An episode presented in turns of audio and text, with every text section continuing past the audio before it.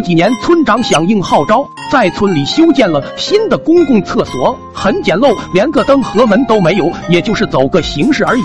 话说有天下雨，导致鱼竿长了毛，老爹节俭，放锅里热了热就端上了餐桌。吃的时候感觉味道还可以，不过完事肚子也废了。一家三口轮流着跑厕所，就在我冲过去的时候，门已经被老爹反锁，说出大天也不给俺开，让我去公厕解决。这大黑天的，公厕又没灯，我着实是有些害怕。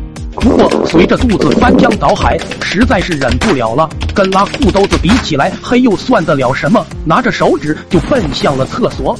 我这刚脱下裤子准备蹲下，一个低沉的声音传了过来：“那个啥，哥们，要不您换个坑？”你们就想这伸手不见五指的半夜，连说带拖住都在瞬间发生。俺这一紧张，再加上闹肚子的威力，你们都懂得。这给那位直接喷了一脸，顿时漆黑的深夜传出了一个中年男人怒吼的声音：“我去，这都是些啥呀？啊！”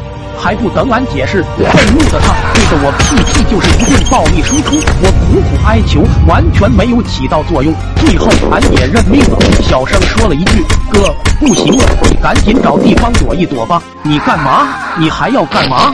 卧槽！救命啊呀！我就感觉这个地方俺是不能再待了，赶忙百米冲刺一般狂奔出来。就记得那天很黑。那人声音很低沉，至于是谁，我俩可能都没记住吧。我不敢提，他没脸皮。